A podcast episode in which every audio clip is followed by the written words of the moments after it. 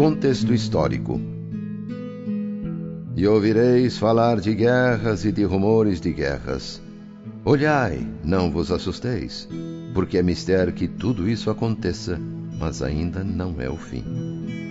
Mateus 24, 6 Publicado em 1944 pela Federação Espírita Brasileira, o livro descreve a vida do autor espiritual no outro lado durante o período antes e durante a Segunda Guerra Mundial, que durou de 1939 a 1945, narrando o intercâmbio entre os encarnados no planeta e os trabalhadores da colônia espiritual que vibravam para que as consequências do conflito mundial fossem atenuadas.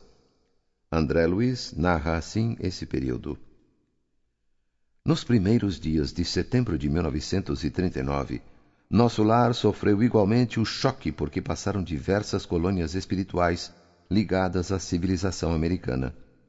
Era a Guerra Europeia, tão destruidora nos círculos da carne como perturbadora no plano do espírito.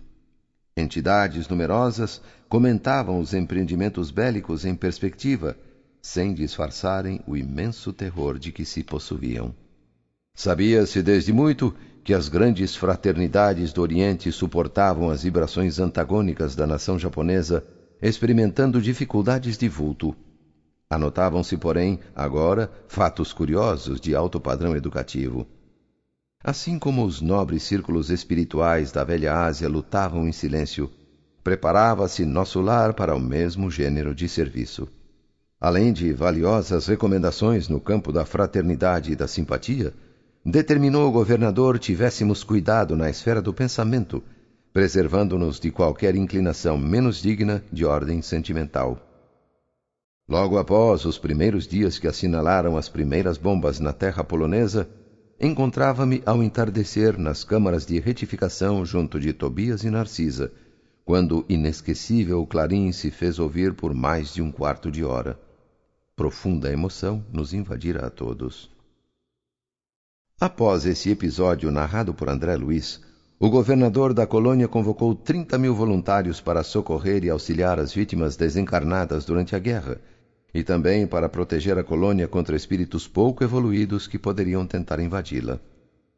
Durante todo o tempo que durou o conflito, uma emissora de rádio transmitia notícias sobre a guerra e convocava os moradores de nosso lar a irradiar vibrações positivas para a Terra, o que nos mostra claramente o intercâmbio que há entre quem está vivendo no planeta e os espíritos, que, mesmo do outro lado, ainda recebem notícias sobre o que acontece aqui, e nesse caso relatado por André Luiz, também puderam vibrar enviando irradiações de energia, visando a minimizar os efeitos do conflito mundial.